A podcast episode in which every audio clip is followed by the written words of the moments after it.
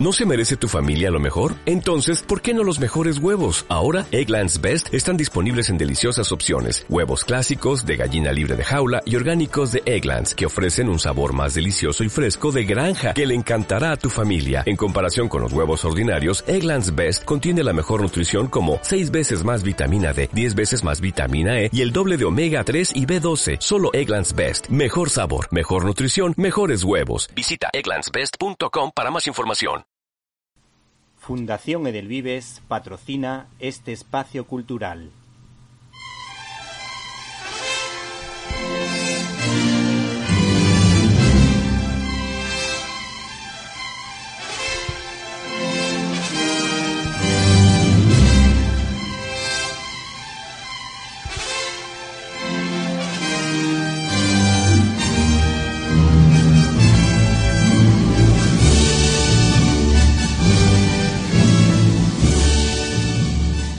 Estás escuchando Directo a las Estrellas. Víctor Alvarado. Como si se tratara del mismísimo Don Pelayo, a lomos de su caballo, en los lagos de Covadonga.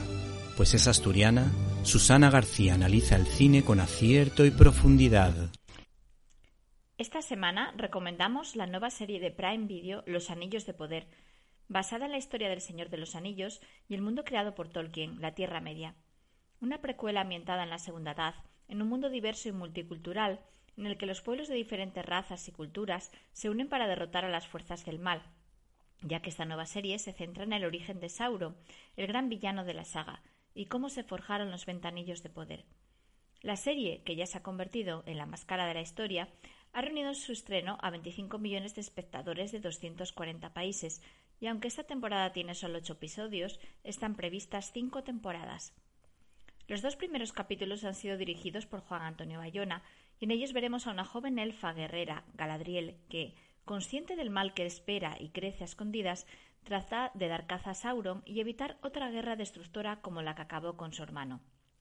Aunque el ritmo es lento y las tramas y personajes parecen desligados, poco a poco, capítulo a capítulo, se va tejiendo la trama y aumentando la acción.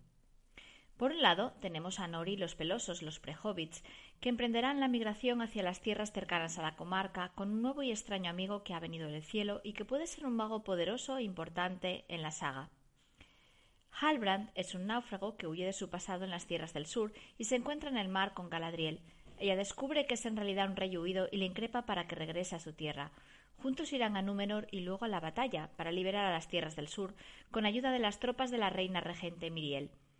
Isildur es el joven y rebelde hijo de Elendil, que aunque todavía no tiene claro qué hacer con su vida, se une a las tropas de la reina y a la lucha de Galadriel contra los orcos.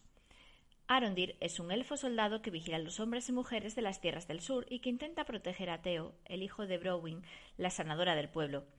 Adar es un elfo traidor, líder de los orcos que están atacando las tierras del sur e intentando que los hombres luchen en su bando como lo hicieron antes y que busca un arma que perteneció a Sauron y que ahora tiene Teo.